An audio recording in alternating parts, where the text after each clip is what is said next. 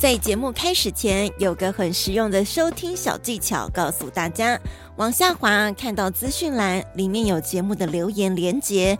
如果待会你听完觉得诶不错哦，请五星评论加留言，还可以抖内请我吃一块软饼干，让我们继续创作。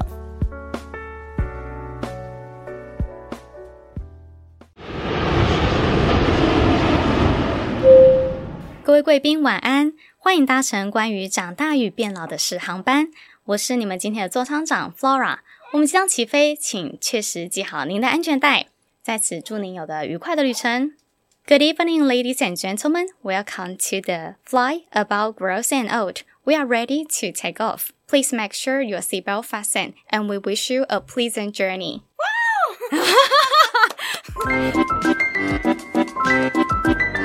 Hey，我们一起成长吧。关于长大与变老的事。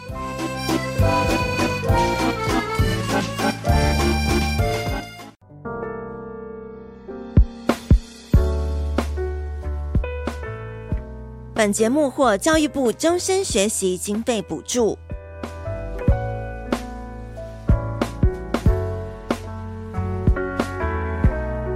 欢迎收听。关于长大与变老的事，我是 IU 飘飘。在今天的节目当中呢，跟我们陪伴还有分享的是来自曾经在外商公司空服员担任了八年的时间，还有他也是英语老师。最近哦，也开始制作了一个很酷的东西——有声书双语导读的录制的有声书，同时也是自己创业 Flora Gallery 的绘声绘影的创办人。现在他更多了很多的身份，人妻。妈妈啊，我们现在欢迎陈慧萱，慧萱 Flora。Hello，大家好，我是 Flora，我是慧萱。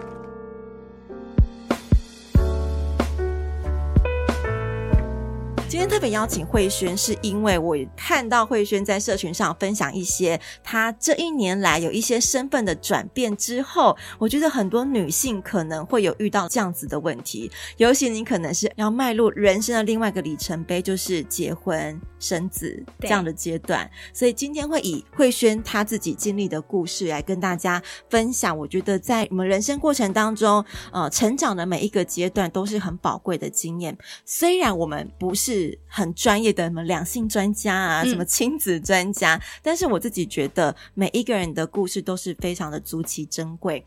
那就要透过慧君的分享，呃，让大家可以在这个过程当中来找出我们对于自己最合适的成长方式，还有我们女性呢，在家庭跟梦想之间的游移跟坚定。那同时，今天我有安排问题，就是要问慧君，她跟先生的相处，还有你对于这样子不同角色的一个看法。好。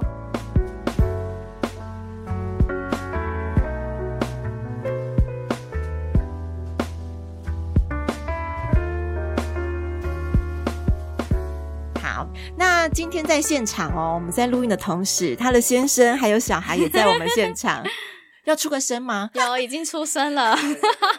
是，所以待会我们访谈过程中，如果有出现 baby 的声音，都是很自然的。慧萱，我们刚刚一开场我就跟大家介绍，都有很你很多的身份，嗯，就是空服员，这是你原本的本职。然后后来是因为进入家庭，生了孩子，开始有更多不一样的尝试。没错，就是大概是在怀孕的时候，嗯，那时候就觉得一直在家里，好像就是好像要人家说要养胎，可是因为个性比较闲不下来，所以喜欢找事做。然后那时候就是呃，其实空服员。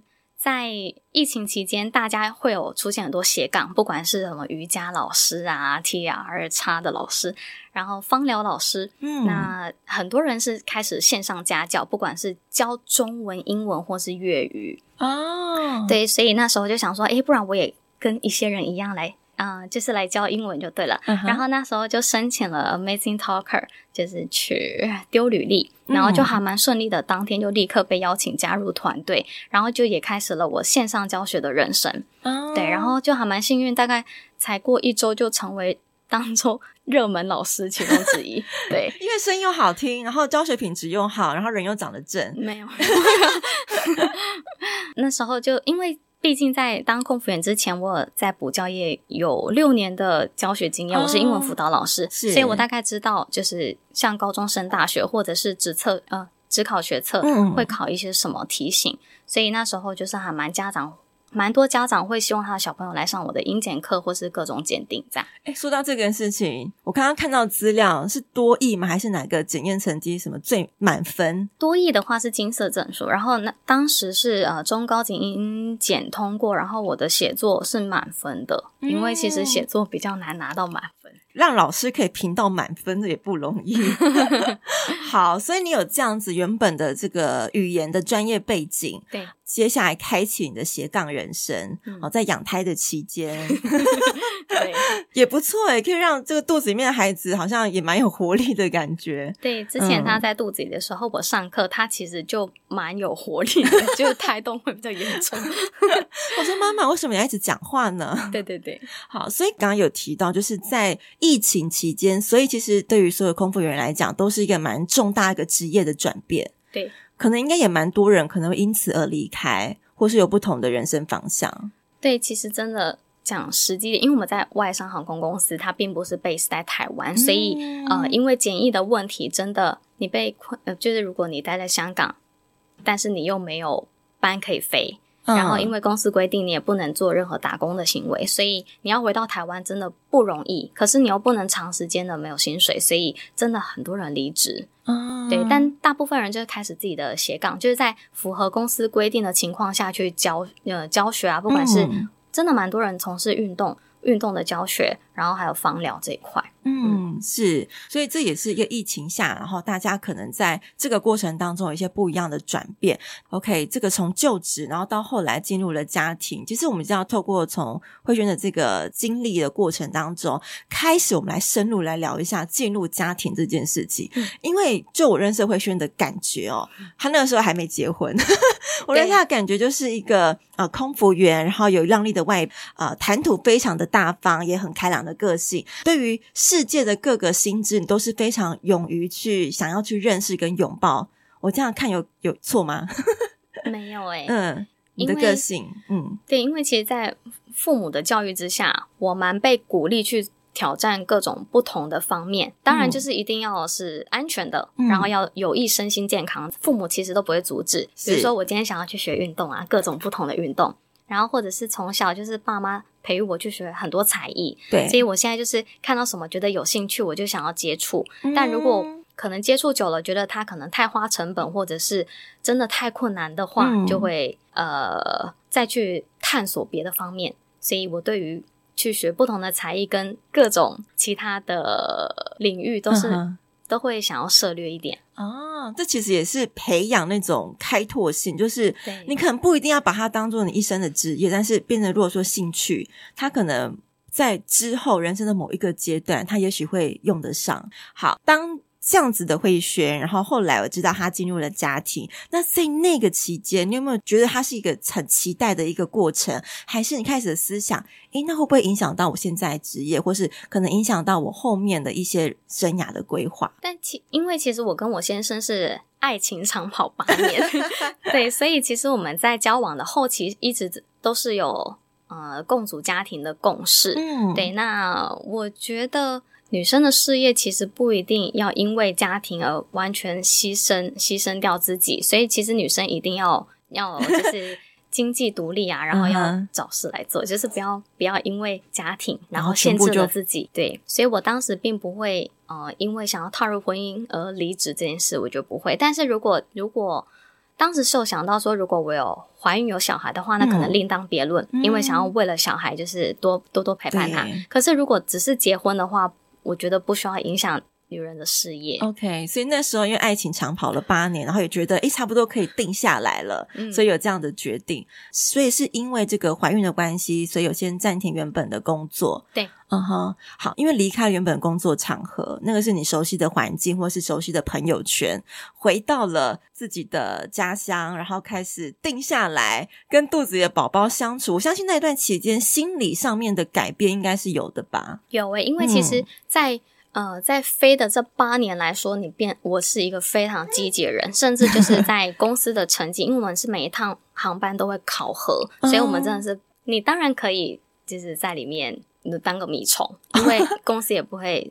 借雇你，但是我们有一部分的人是非常争取的，就是成绩要在很前面。对，可是那时候就是比较积极，可是也是积极了六年八年之后，你就会觉得，如嗯，我既然有幸运可以结婚，然后甚至怀孕还有生小孩的话，我人生想要迈入一个新的阶段，所以我在这两方面我觉得没有什么冲突，就是我觉得我已经拼过了，人生积极过了，接下来就是稍微放慢一下自己的脚步，去享受一下当人妻、当妈妈怀孕的那种过程。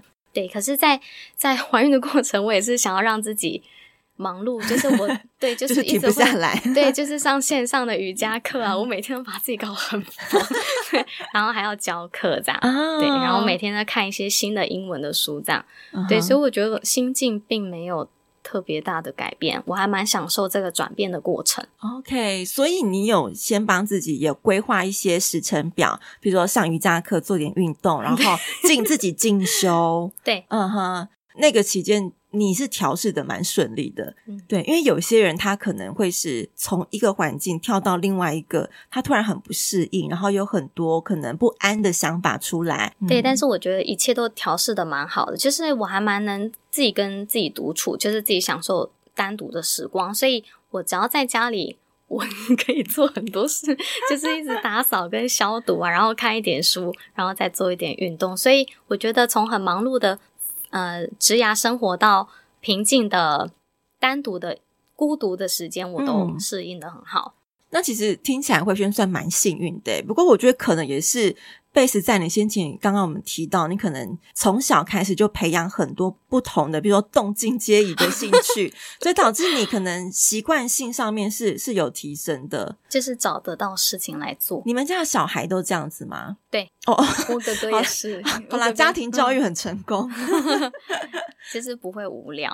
嗯哼，好，找事情给自己做，但是不要给自己压力哦。对对对，因为有些人过于找事情给自己做，然后塞了一堆给自己。可能身体上、心理上面，他可能无法负荷。诶，对，其实我也是会这样，嗯、有时候会给自己一些太大的压力。比如说那时候开始教课的时候，嗯、就发现蛮多学生，他们不同年龄层，他们不同需求，或者是他们不同考试、不同的鉴定，变成是每个人他们要学的东西都不一样。OK，所以我那时候会有一点压力，因为你会觉得，其实学生他们不太知道他们想要学什么，他们就想要哦。我想要很会讲英文，我想要很会讲英文。哦，他没有方向。对，他们没有方向，其实那我准备的教材，他们可能会觉得不是他们想要的，但其实他们真正不太知道自己 想要什么，所以那时候教课真的是压力蛮大的。哦，所以反而是教课诶，教课压力其实很大，因为你要每天每个小时面对不一样的学生。你说是在因为在那个线上平台，对，然后他可能来的学生是四面八方都不同的。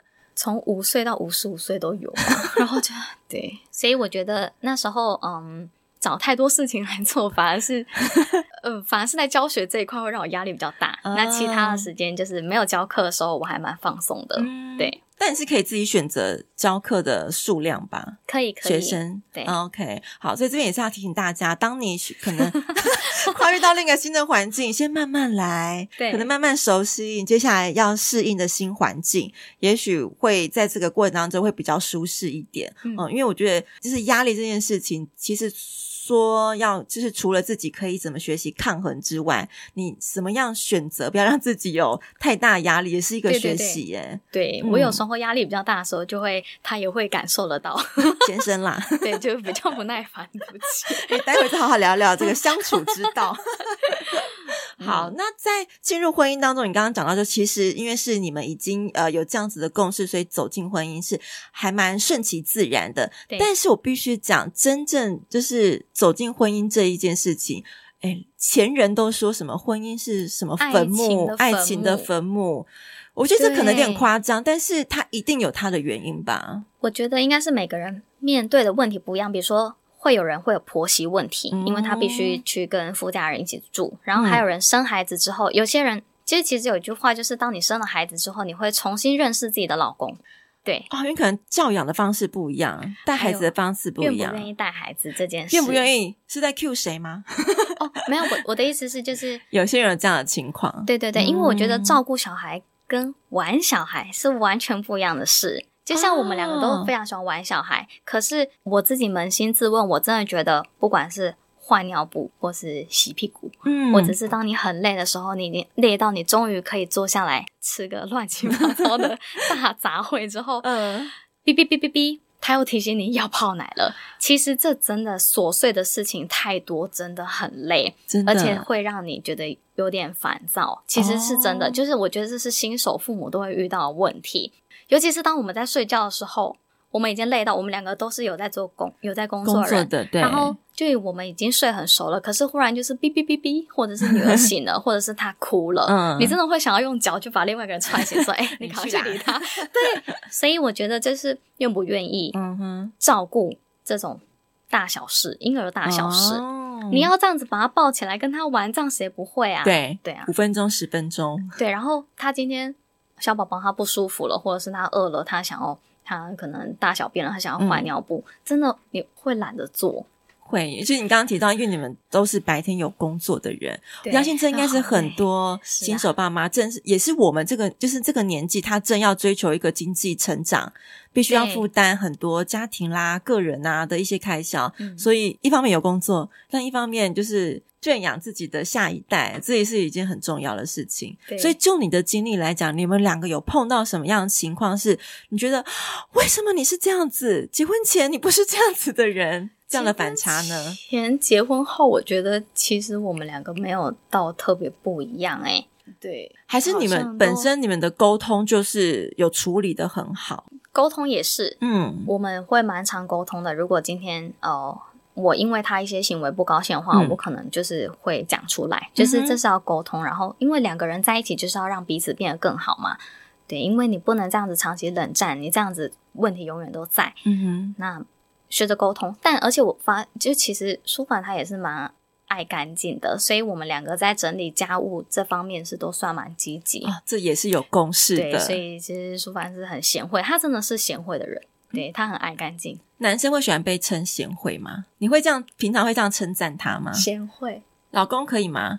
可以，可接受，没问题。对对对对，因为其实我们在今天这个过程当中聊的主题，哦、除了是以慧娟的自己亲身经历，然后一个女性的身份，其实，在我们的我的问题当中，我也设计蛮多，其实希望可以来聊聊，就是两性之间在婚姻过程或者在相处过程有什么样可以跟大家分享的。好，所以从这个职场上回到了自己的家乡，然后这个结婚生小孩，有了不一样的人生的身份转变。呃，我们刚刚有就是提到先生跟慧萱的相处的方式，那我想问慧萱的是，在你以前也好，就是还没进入婚姻之前，或者是进入婚姻之后的现在，你有没有觉得先生跟太太的角色，他们分别是代表什么样的意思呢？先生跟太太的角色。嗯我觉得主要是有小孩出生之后，这两个角色的区别会比较明显。嗯，但如果在还没有小孩之前的话，其实我们就是已经相处过很久了，倒是还没有什么特别转变。那如果是小孩出生之后，爸爸跟妈妈的角色，其实我是长，我是我女儿的主要照顾者。我几乎整个白天到傍晚。甚至到晚上，对，都要照顾他，然后还要教课。可是如果先生大概晚上八点半左右，八点多会到家，换我八点半要教课，嗯、所以便是呃，先生他在这个时候会帮我陪伴女儿。可是因为因为他陪伴小孩的时间就是会比较少，嗯、所以他必须要用剩下的时间去去。努力跟小孩子互动，哦，对，所以这个时候就是我觉得这是一个爸爸很重要的角色，嗯，对，就陪他玩啊，就是像大玩偶这样子，然后逗他笑啊，嗯、或者是 用剩下的时间就是帮他，呃，抱着他喂奶啊，或者是帮他洗澡。哦，OK，所以听起来你们两个的分工其实算蛮，呃，算蛮和谐的。如果不和谐，我会生气，我会生气。你生最生气起来最恐怖的样子是什么？你们是会大吵型的吗？有些是冷战，哦、有些是大吵。可能我讲话比较命，就是会比较直接。对，就比如说他今天下班，然后先周五晚上，对、嗯，就会很快乐，想要去买咸酥鸡宵夜。我可以理解，但是他因此晚了五分钟、十分钟到家，回来接宝宝。但是我八点半的课，就有点像是我八点十五分、十二十分还没等到他的时候，我就会有点生气，因为我八点半要上课。就你明明知道我八点半要上课，人呢？人去哪里了？对，但我后来就是没关系，我忍耐，那就让他去买咸酥鸡，然后我就会去卧室去主卧室，哦、因为小朋友在睡觉，我就陪他上课，但他也会起来，所以变成是我跟小孩在教课，哦、小朋友就在旁边，他也很常一进来，这门一打开就是我在教课，我跟电脑，然后小朋友在旁边这样子。好啦，从小一个跟妈妈可以去学英文。对，从这种要这样，要这样配合啊。虽然有这种小出贼，就是为了宵夜，然后 忘记了母女两个人在家这件事情，但还好啦，情有可原。哦，一点放风的时段，因为确实哦，这个新手爸妈进入到婚姻有小孩之后，自己的时间相较起来很少了吧？对，真的很少，就是真的好不容易，真的一一坐下来啊，啊，来转个电视吧，然后电视都还没有转到自己。要看的那一台，他就已经哭了。他可能就是想要逃跑，嗯，对，是撒娇，撒娇鬼。那同时，如果现在是新手爸妈的你们，应该有更有感触，自己的时间都不是时间了，小孩最大，嗯、而且现在吃饭都用吞的，诶就是你要尽快把饭吃完，然后给，就是我们会轮流抱小孩。如果在外面餐厅的话，就一个先抱，然后一个就是要吃，嗯、一个先吃，但吃的那个可能就有压力，他就会吃很快。懂，没错，要换他抱小孩是。诶，那你有没有碰过那种，就是你们是新手爸妈，人家不是说第一个小孩照书养，第二个小孩可能照猪养，你们是前期有花比较多时间来准备，就是呃养育小孩这件事情吗？真的没有诶，真的没有。我以为你会有诶，我以为你的个性。对，我也是怀孕七八个月才在看，就是怀孕要吃什么，啊、都已经要已经要生了。对，然后呃照书养，我们其实现在都是遇到问题了才会去找。找影片来看，就是有一些育儿专家或是医生，哦、他们怎么讲什么副食品啊，或是什么几个月会趴会爬，嗯，我没有特别去找，嗯、但是大部分的人在讲的时候，对，或者是有跟他月龄差不多的孩子，都是自己的朋友生的小孩，嗯、他们怎么样了，我就也会检视一下自己。但其实他们，我先生就说，婴儿就像神奇宝贝一样，他们会自己进化。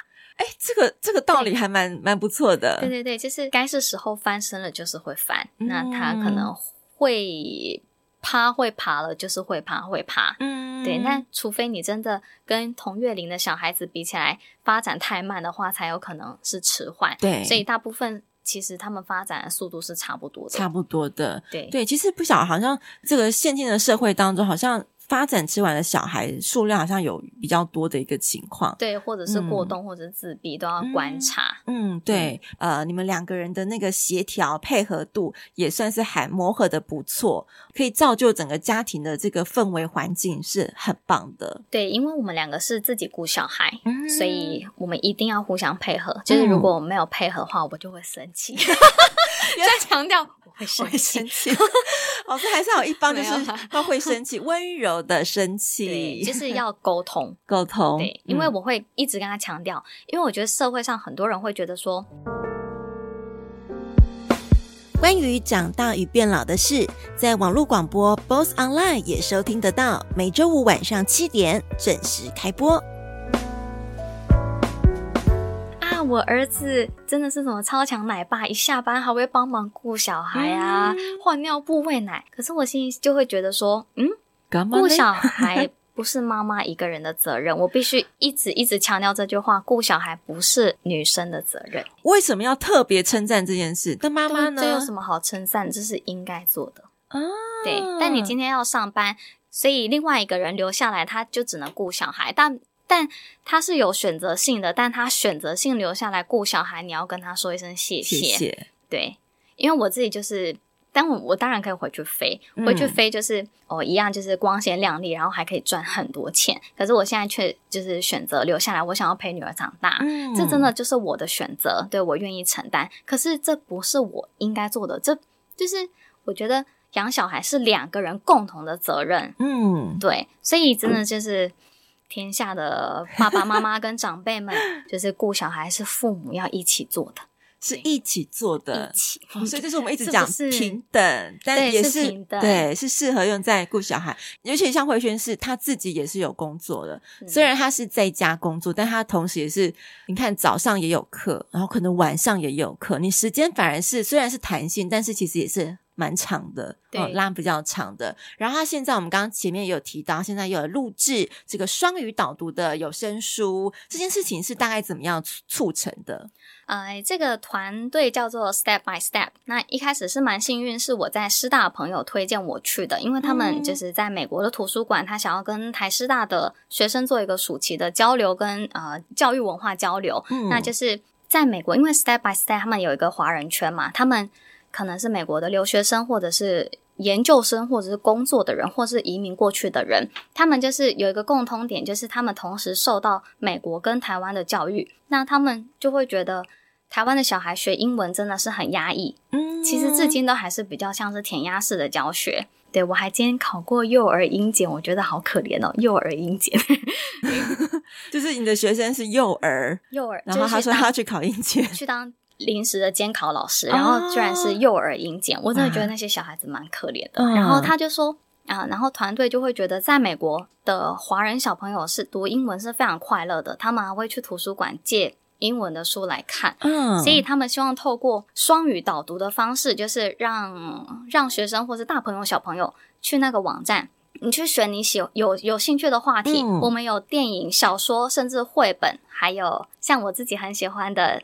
电影动画，电影动画，电影对，嗯、那你就选你喜欢的主题。那呃，里面的老师会用双语的方式用进行，用双语的方式进行，然后带你导读。然后你有不会的，他们都会讲解一些文法，对，或者是他们想要表达的意思。哦嗯，OK，所以会以中文的解说方式，然后带大家去认识英文的单字啦，然后文章或者是一些可能剧情，剧情，然后甚至你们可能会分析一些文法等等的。对，，OK，然后就还蛮幸运的，就是直接被列入高顺位，可以先选书，可以先选主题的老师。嗯、是，然后我觉得这个团队的理念是很好的，因为其实小朋友本来就是应该要快乐学习英文。对，嗯。用不同的方式带领他们进入到英语的环境，对，也是你在怀孕期间生小孩的期间落落实的吧？还是在更早？英文吗？嗯，就是这个有声导读这部分。导读不管是童话书或是外语书，是我一直蛮想要做的事情。嗯，对，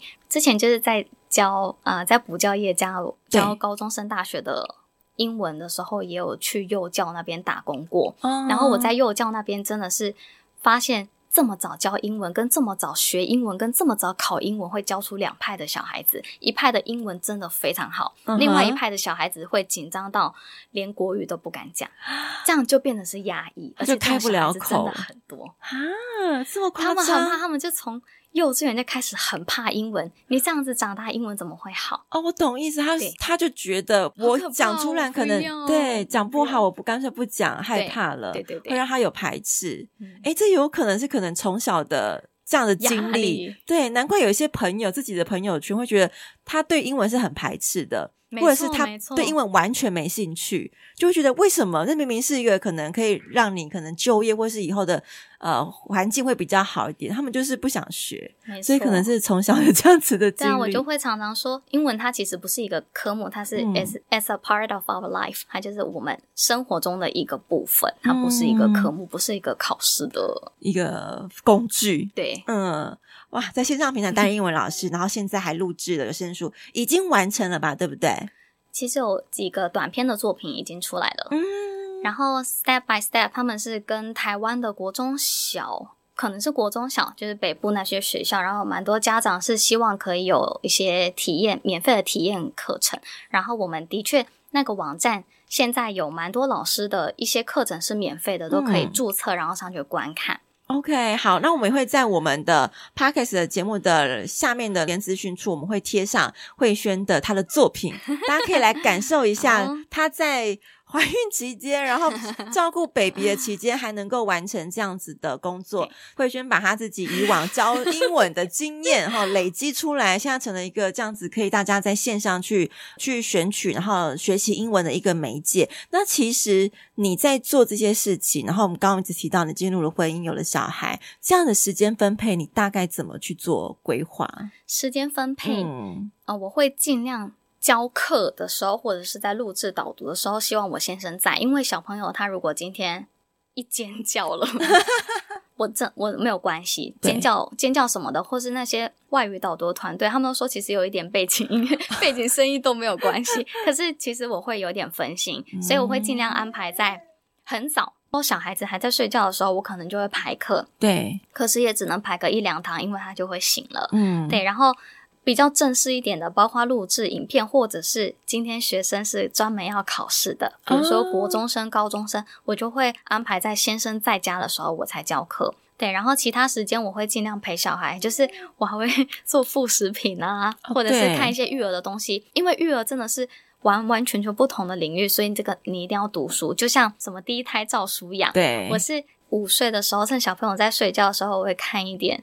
呃，育儿的东西，嗯，然后还要尽量自己喂副食品，然后就是像妈妈，就是妈妈学习的课程，哎，对，然后到傍晚的话，就是尽量带小朋友出去走走，嗯，对，对，然后还要帮他洗澡，然后可能还要备课，对呀，隔天又有课了，对，然后晚上八点半就是先生八点多到家，换我八点半再继续上课。对，但其实教课并不是说很多人会觉得说，我干嘛把自己弄得那么累？为什么还要教课？但其实我觉得教课是一种责任感。嗯，你不能教一教之后，你真跟这个学生说啊，我要顾小孩，我不能教课了，因为人家还在求学耶。对，天哪，你有这样子为人需要责任感，责任感啊！嗯，因为因为你其实你只是在线上平台接课的某一个老师，他其实大可可以选择很多不同的类型的老师，没错。但你自己有这样子的心要去完成他们的学业。之前还有坐月子的时候，就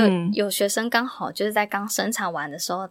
他要考英检了，uh. 然后他已经考了很多次英检都被 fail，所以，所以我那时候在月子中心还特地开了一堂课给他，就是责任感，好感人啊！我的天哪，呃、很累，对，我懂，很累呀、啊，是责任感，是责任，责任感。Oh my god！因为这件事情很困难，是。你刚刚一开始我们就提到，有不同的学生，他有不同年龄层，那他一定有不同的时间段是他们可以的。你是必须要迎合他们的，然后才去调整自己跟先生还有孩子们的时间。对，这件事超级忙，超超级忙，而且应该中间有很多变数吧？这件事一定不可能是好，我今天一个月就定这样，不行。嗯、我觉得随着他的月龄增长，他现在真的自我意识变得越来越强烈的时候，嗯、他睡觉时间。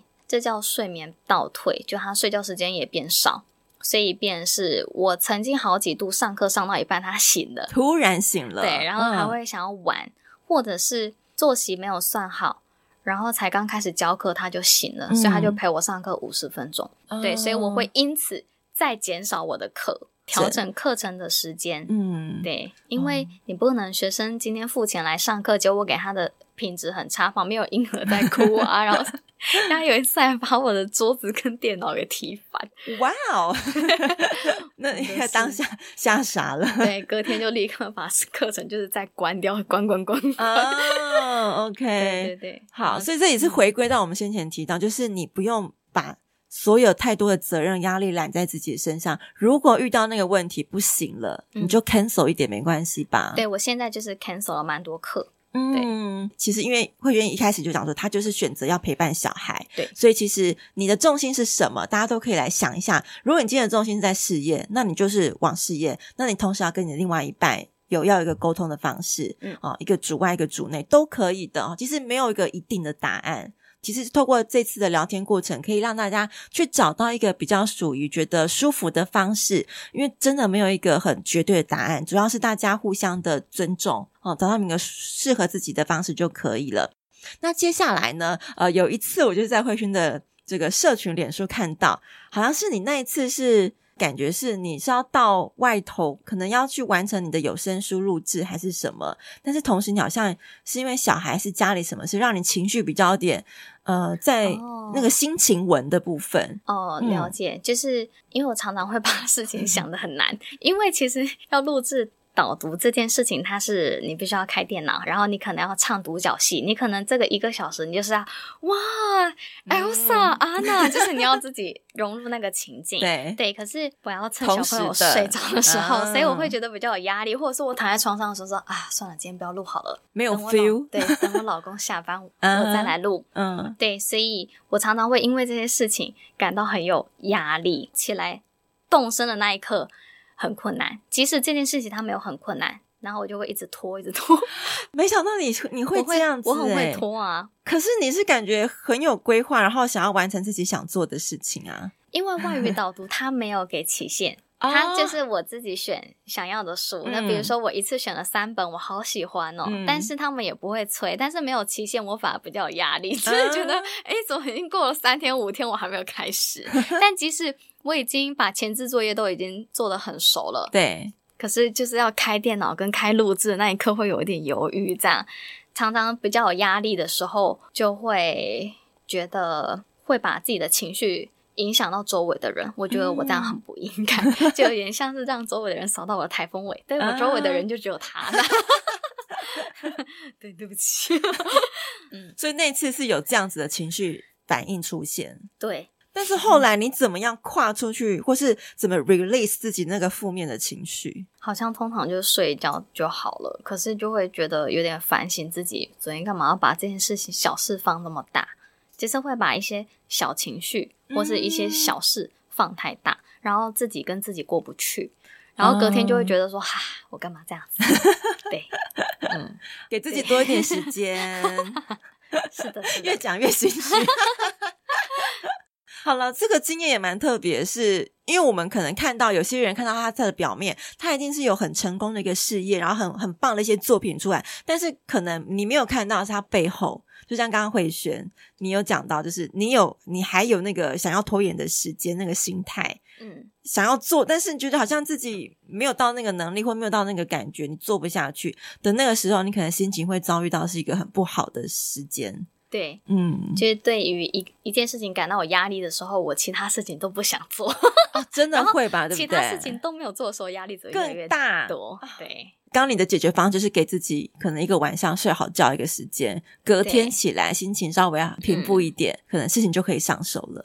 对，那你觉得你后面还会发生这样的事情吗？应该常常会。好啦，这就是一个我们成长的过程啊，没错，就是一直要跟自己对话反省。嗯嗯，而且要常常多出去散步。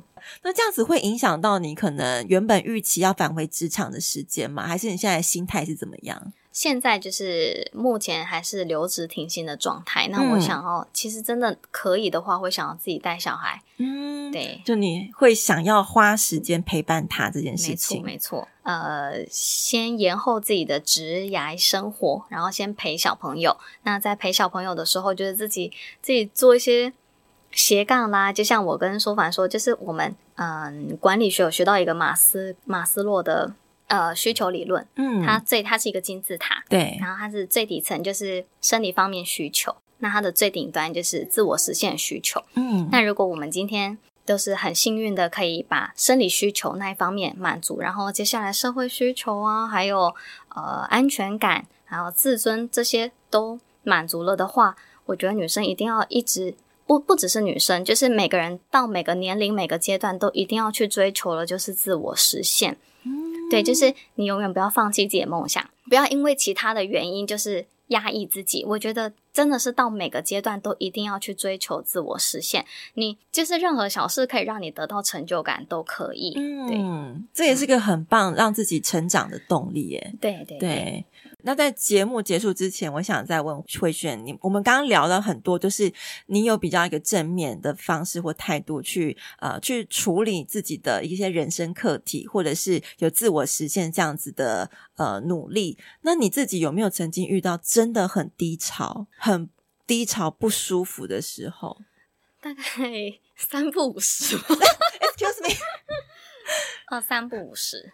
对，就像刚刚提到那些状况出现的时候，都是你会让自己很紧绷的一个状态。对，或者是心情不好的时候，会容易想到很多过去发生的一些，就会让我心情不好的事。但、嗯、但我会先先去分析一下，到底是呃原因是什么。比如说今天我因为一件事情不好，但其实这个罪魁祸首是别人的话，就是不要为了别人的错事而生气，因为气到的是自己。会有一些负面想法，可能都是呃之前发生的，但你觉得这不是我做错的事的话，就不要一直惩罚自己，就 let it go。这些情绪，对对对，就是做一些别的事情，或者跟小朋友玩，对，瞬间心情就不会这么不好。嗯，对，好，所以真的每一个人的背后都有自己的一个故事。对，低潮真的很长，因为我算是有点，就是比较多愁善感，嗯、多愁善感型的，对，对，然后听歌也会哭，就是很长，心情不好。对，可是我觉得每个人都会有自己比较阴郁的一面，那你要怎么样让自己比较？Be positive，或者 be optimistic，就是你要怎么样让自己再恢复光明的一面，就是要靠自己的能力了。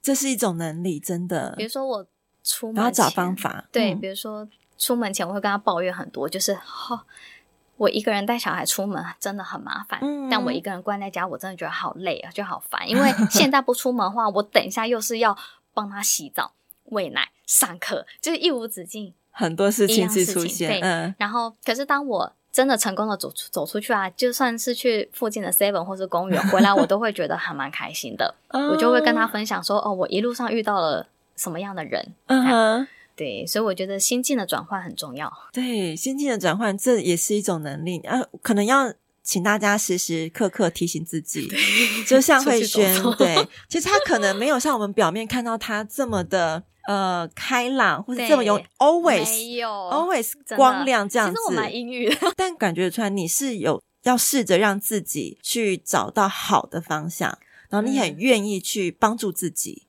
对，嗯，这件事很重要，因为如果真的太阴郁的话，会影响到自己以后的身心健康。嗯，所以。我觉得当空服员当久了也是这样，因为我们每天都是面对两三百个客人。可是当下班的时候，我们都会开玩笑说，我们就写个 “Do not disturb”，就是不要跟我讲话。所以我们就是、啊、把自己封闭起来。对，所以其实当完空服员之后，嗯、我我变得其实蛮孤僻的耶。其实同同事的邀约我都不太会去，但我觉得这是呃下班之后我必须跟自己心灵上的独处。嗯，我喜欢自己看书，我很喜欢去咖啡厅看书。嗯，对，其实。但真的很多很好的朋友的也都跟我一样，就是下班之后是孤僻的。可是我觉得孤僻是孤僻，我们就是自己跟自己心灵上的独处很重要，因为你需要有那个时间给自己。对，所以孤僻跟阴郁就是后来是蛮严重的。对，可是、嗯、这就是你啊，你想要找到方式跟自己相处的模式。因为有时候太热闹的场合，你就会觉得回到家之后，整个就是 就是。不太习惯，所以我比较喜欢一个人。嗯、可能是真的像你讲了，因为工作的关系，你已经需要面对这么多人了，对，所以总得有时间要留给自己。嗯嗯，所以如果刚好你也是有遇到这样的情况，把时间留给自己都是好的。不要害怕那个孤独，不要害怕你可能现在正在低潮，那都是会过去的。要加油。嗯。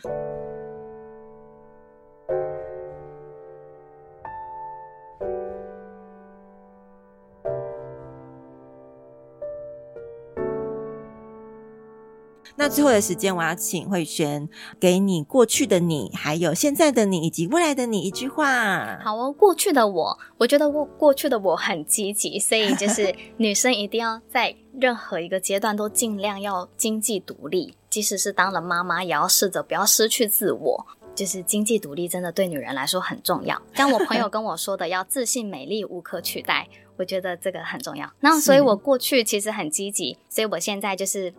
我会对过去的我说：“你辛苦了。”嗯，然后现在的我，我觉得虽然可能收入没有像之前在当空服员的时候这么稳定，对，但我现在就是很享受陪伴女儿，还有呃发展自己的斜杠。嗯，对，就是呃我可以带着大朋友小朋友一起读书，然后我也可以陪伴我的小孩子，我也可以学到很多育儿的观点。嗯，我觉得现在的我就是还还不错，就是。才算感到满意。嗯，是。然后对未来的我会希望我不要太感性，对，因为我觉得有小孩子之后真的会很不一样。就是我们可能常常当青少年的时候，就会想说、嗯、啊，我要逃家，啊，我要出去工作，嗯，我不要跟父母再住在一起。对，可能曾经都会有这种想法。是，但我一直都是还蛮依赖家里，我很喜欢就是跟爸妈黏在一起的感觉。嗯，对。可是呃，我觉得当父母之后真的不一样，就是如果你的小孩有这个念头，我知道他有这个念头的话，其实身为父母会很难过。可是可是这总有一天会发生的，因为父母的保存期限真的就大概十年，是你的小孩总有一天会不需要你，所以我觉得。以后不要太感性，就是该放手还是要放手。所以我会想要对未来的我说，就是要不要太感性，这样。是。对，嗯。嗯，该放手要放手，就是用用在这一块啦，不然你会大哭，不要走，还没哭。好，所以每个阶段呢都有自己要成长学习的故事。那今天非常感谢慧萱来到我们节目当中跟我们分享，也陪伴我们。谢谢飘飘邀请，谢谢也感谢慧萱的老公跟小孩，baby 已经睡着了。嗯，没事没事没事。